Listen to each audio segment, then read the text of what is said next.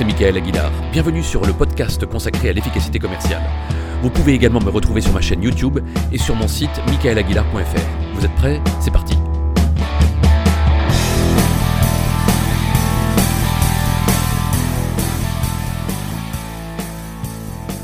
Un jour, un journaliste interroge Nelson Mandela et lui demande s'il avait eu un modèle de leader qui l'avait inspiré. Et Nelson Mandela répondit que son plus grand modèle avait été son père, qui était le chef du village de Mvezo en Afrique du Sud. Le journaliste lui demanda de lui dire en quoi il l'avait inspiré, et la réponse de Mandela fut la suivante. Quand j'accompagnais mon père dans les réunions villageoises pour discuter et trouver des solutions aux problèmes du village, mon père faisait s'asseoir tout le monde en cercle afin que personne n'émerge et que personne ne soit en position de supériorité, et alors il s'asseyait dans le cercle au milieu des autres. Mais surtout, il parlait toujours en dernier, après que chacun se soit exprimé, alors même qu'il était la personne la plus importante du village. Pourquoi parler en dernier? Vous allez voir qu'il y a un lien direct avec la vente et même avec le leadership. Nelson Mandela expliqua que le fait de parler en dernier était la démonstration ultime du leadership de son père. C'est en effet un acte de leadership que d'écouter et de valoriser ses interlocuteurs et de réunir un maximum d'informations avant de réagir et de livrer son point de vue. En réalité, il y a cinq avantages à réagir en dernier dans un groupe ou de parler en second lorsque vous êtes en clientèle. 1. En écoutant, vous découvrez le niveau de connaissance de votre interlocuteur pour votre sujet, et cela vous évite de dire des choses qu'il sait déjà. 2. En écoutant, vous valorisez votre interlocuteur et vous lui démontrez que son point de vue vous intéresse. 3. En écoutant, vous évitez de suggérer des idées que votre interlocuteur a déjà essayées et qui avaient échoué. 4. Pendant que vous écoutez, vous pouvez affiner votre message et lorsque c'est à vous de parler, vos propos sont plus pertinents, plus impactants.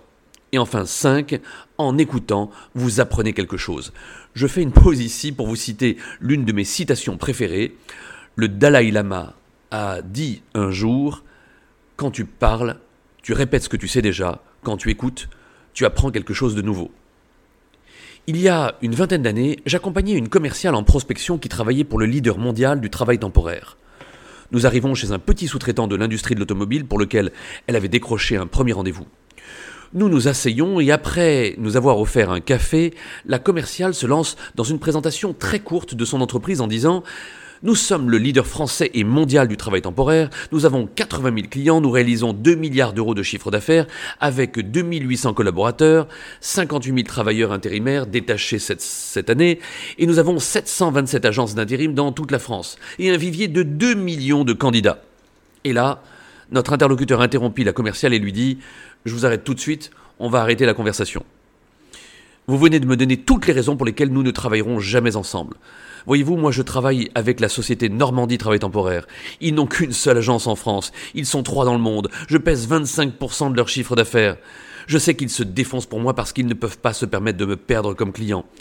Jamais vous ne pourrez mettre autant d'ardeur au travail et vous ne vous impliquerez autant que parce que eh ben, vous êtes une multinationale et que pour vous, bah, perdre un client, c'est sans conséquence.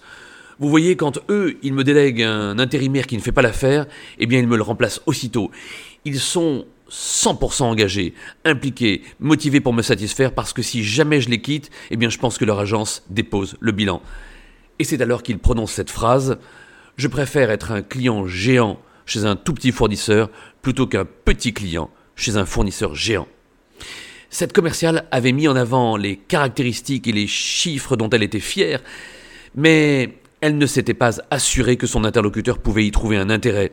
Elle avait parlé en premier, alors que si elle avait parlé en second après avoir interrogé son interlocuteur sur ses attentes, elle aurait sans doute découvert que son interlocuteur était attaché à l'ancrage régional, qu'il voulait se sentir important pour ses fournisseurs et qu'il avait comme croyance que les grands groupes n'ont pas d'intérêt de considération pour les petits clients. Et alors, sa présentation se serait bornée à celle de son agence, de ses collègues et de ses références locales.